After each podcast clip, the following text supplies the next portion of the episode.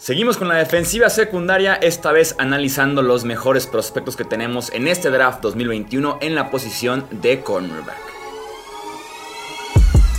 Hablemos de fútbol. Hablemos de fútbol. Noticias, análisis, opinión y debate de la NFL con el estilo de Hablemos de fútbol.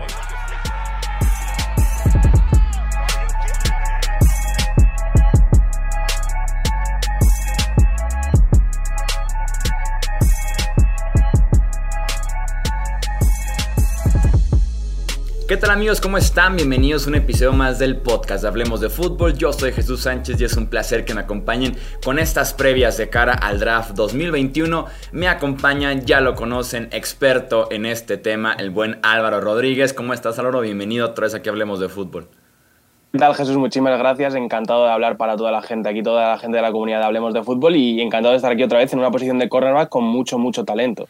Sí, así es. Como ya decíamos en otros episodios, cornerback es históricamente la posición que más selecciones tiene eh, año con año en el draft. ¿Qué comentario tienes general sobre la posición, sobre esta clase que tenemos en 2021?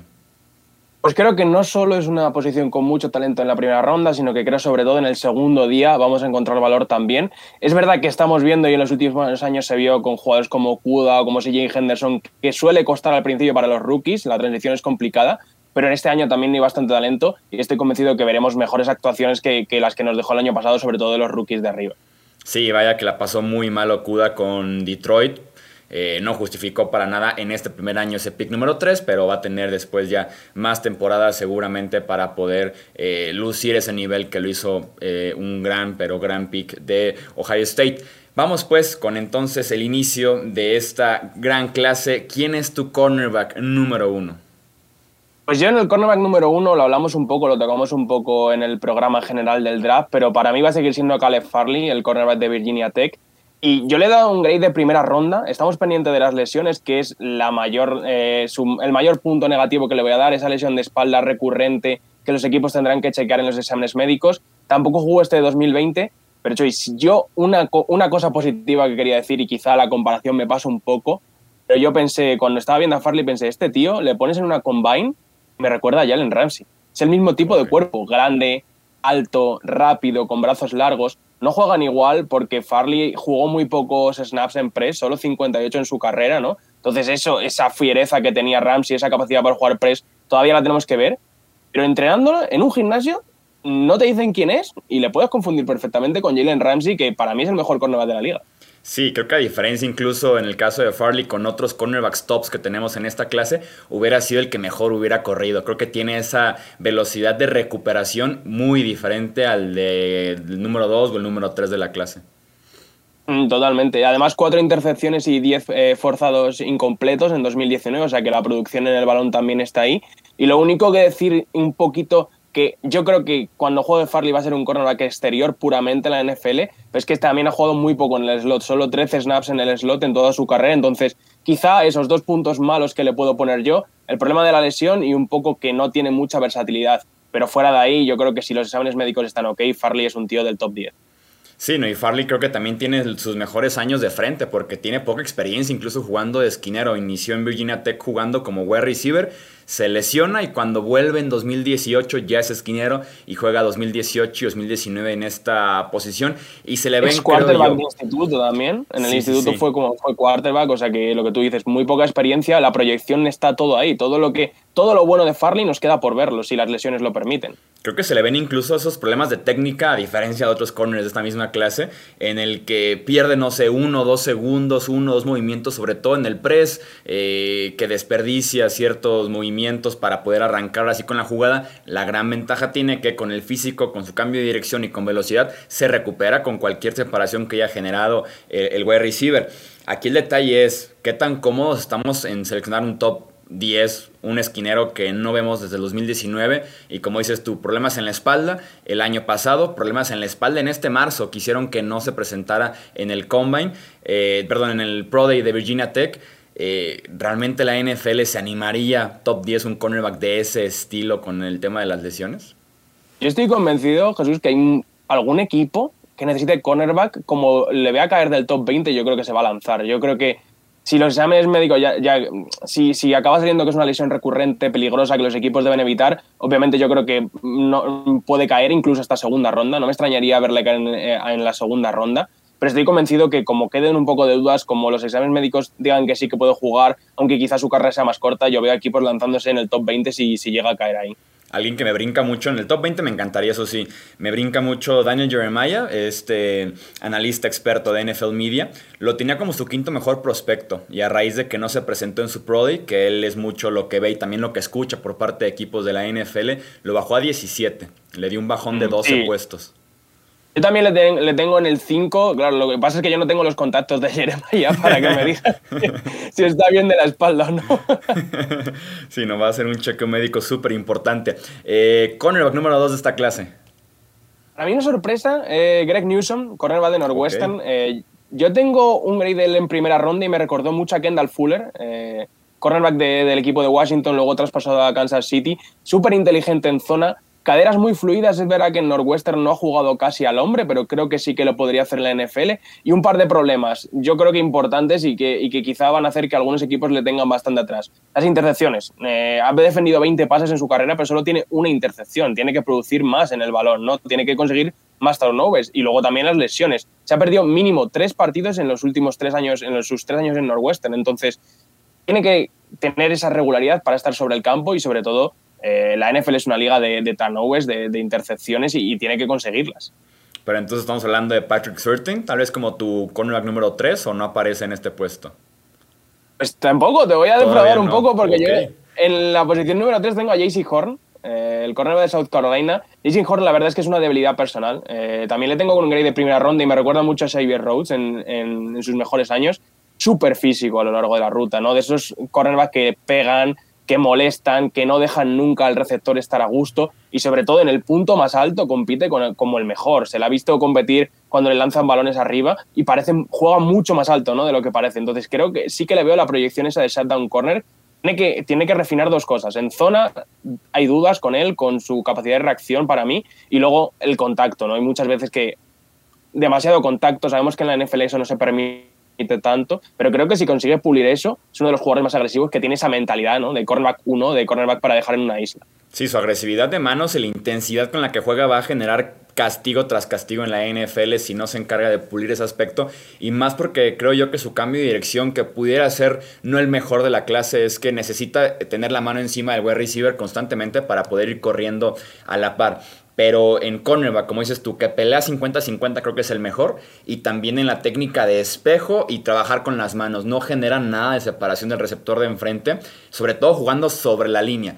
Pero sí me preocupa mucho ese aspecto de los castigos. Creo que sí tiene un aspecto muy fuerte y por mejorar. Mm.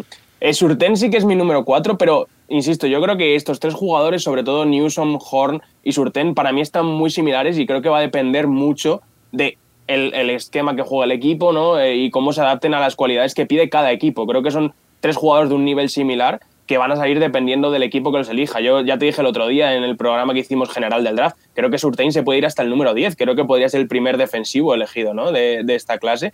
Pero aún así, si, les tuviese que ordenar, les ordenaría así. Me gusta mucho Surtain, técnicamente súper refinado, ¿no? hijo, de, hijo de cornerback, al final se nota ¿no? esa experiencia, esos años de trabajo, me queda la duda de la velocidad en profundo. Se le ha visto quemado eh, contra Josh Palmer de Tennessee, en el partido contra Tennessee. Josh Palmer, que es un receptor también para apuntar, pero le han quemado un par de veces en profundo y creo que eso a la NFL, en el paso de la NFL, le puede costar un poco. Sí, a mí Surtain me gusta como el cornerback número 2 de esta clase, como dices. Tiene el tamaño, el físico, la técnica, una experiencia también muy amplia. Tiene 1536 snaps jugando en cobertura, casi 40 inicios consecutivos con los que cierra su carrera en Alabama. En ese aspecto cumple prácticamente con todo. Pero sí, no es un atleta de élite. Y con los cornerbacks hemos visto que la famosa velocidad de recuperación, sin duda alguna, es, es clave en poder manejar o no un buen partido. Eh, que no te mm. quemen en una o dos jugadas que tenemos a lo largo del, encuentro. Eso, es, es que eso es clave. Yo creo que en la NFL vas a perder sí o sí si juegas de cornerback, ¿no? Alguna vez te van a superar porque es muy difícil cerrar siempre a los receptores, ¿no? Y tienes que tener, como tú comentabas, esa velocidad de recuperación élite, ¿no? Para, para emparejarte con atletas mucho mejores y, en, las ocasiones en las que pierdas, ¿no? Recuperar y que no te cueste un, touchdown para tu equipo. Sí, y estoy muy de acuerdo en que puede que sea el primer defensivo, creo que va a ser incluso el primer cornerback, en eso sí lo veo un poco más seguro, porque creo que la NFL se va a alejar algunos equipos, por lo menos, del tema de las lesiones de, de Farley. Para cerrar tu top 5, ¿quién es ese quinto esquinero? Pues el quinto es Asante Samuel Jr., eh, el cornerback de Florida State me gusta, es muy un poco pequeño, ¿no? A lo mejor para jugar en el exterior, que yo creo que esa va a ser su principal duda, pero es muy pegajoso y además creo que tiene una faceta importante como cornerback número 2 en un esquema zonal, ¿no? Donde él se puede aprovechar de que hay un cornerback número 1 más dominante, quizá que se quede con el receptor eh, más mejor del equipo contrario y que él pueda saltar a las rutas. Creo que en ese aspecto podría encajar muy bien en la NFL a Samuel. Un cornerback fuera del top 5 que te guste esta clase. Pues aquí elegí a Laia Molden, eh, el cornerback de Washington. Es un cornerback también un poco pequeño, limitado al slot, pero bueno, sabemos que ya al final la NFL está jugando cada vez con tres cornerbacks muchos más tiempo en el campo, entonces es clave tener ese cornerback de slot. Y eh, Molden es muy inteligente y aparte creo que placa bastante bien para lo pequeño que es, o sea que se puede manejar en la línea. Me gustó mucho lo que vi de Laia Molden y aunque no le veo como un cornerback exterior, creo que, creo que va a tener su momento y sus snaps en la NFL. Vamos pues a la ronda rápida, hablando ya del top 5. El mejor esquinero que es de cobertura hombre a hombre de esta clase, ¿quién es? Ya aquí me quedé con JC Horn, el corner de South Carolina. Repito, lo siento, intento no repetir, pero es que JC Horn me parece que tiene esa actitud, que tiene esa capacidad para pelear y sobre todo el físico para, para castigar a los receptores, como tú comentabas, así que me quedo con JC Horn. Sí, además de jugar en la cara del rival. Tiene pinta también JC Horn de que en algún punto, enfrentándose a uno del Beckham, un tipo súper explosivo, en actitud, va sí, exactamente, ahí va a haber algo. O sea, tiene, tiene pinta JC Horn de ser ese esquinero molestón de la NFL.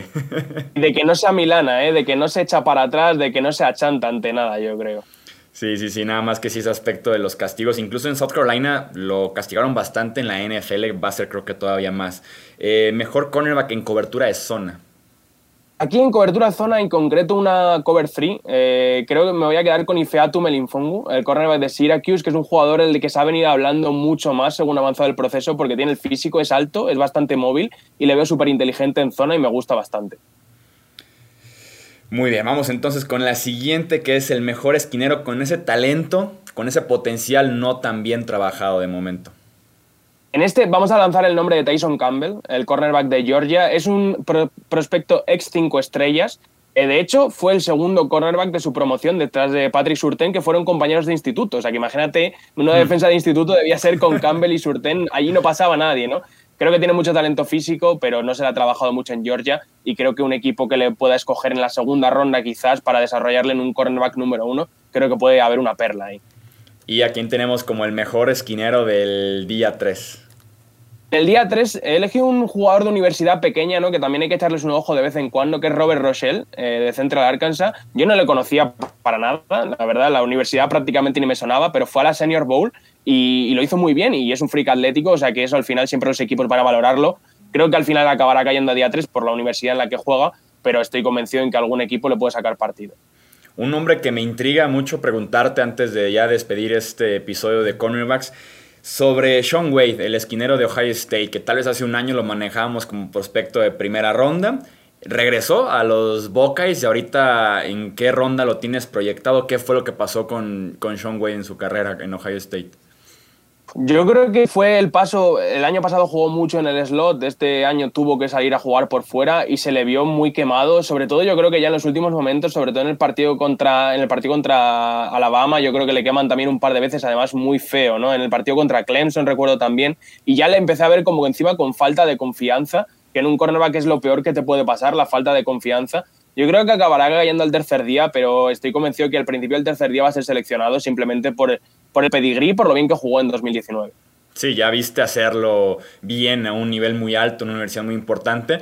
Pero sí, lo que le pasó con Alabama fue desastroso y sobre todo en prime time, en playoffs y demás, se, le vino el mundo encima literalmente a Sean Wade. Eh, ahí están entonces los esquineros, los top de esta clase 2021 del draft. Álvaro, muchísimas gracias nuevamente. Muchísimas gracias Jesús y gracias a todos. Recuerden suscribirse aquí en Hablemos de Fútbol, seguirnos también en Twitter, Facebook, Instagram, porque seguimos con estas previas de cara al draft 2021 de la NFL. Yo soy Jesús Sánchez y eso es todo por este episodio.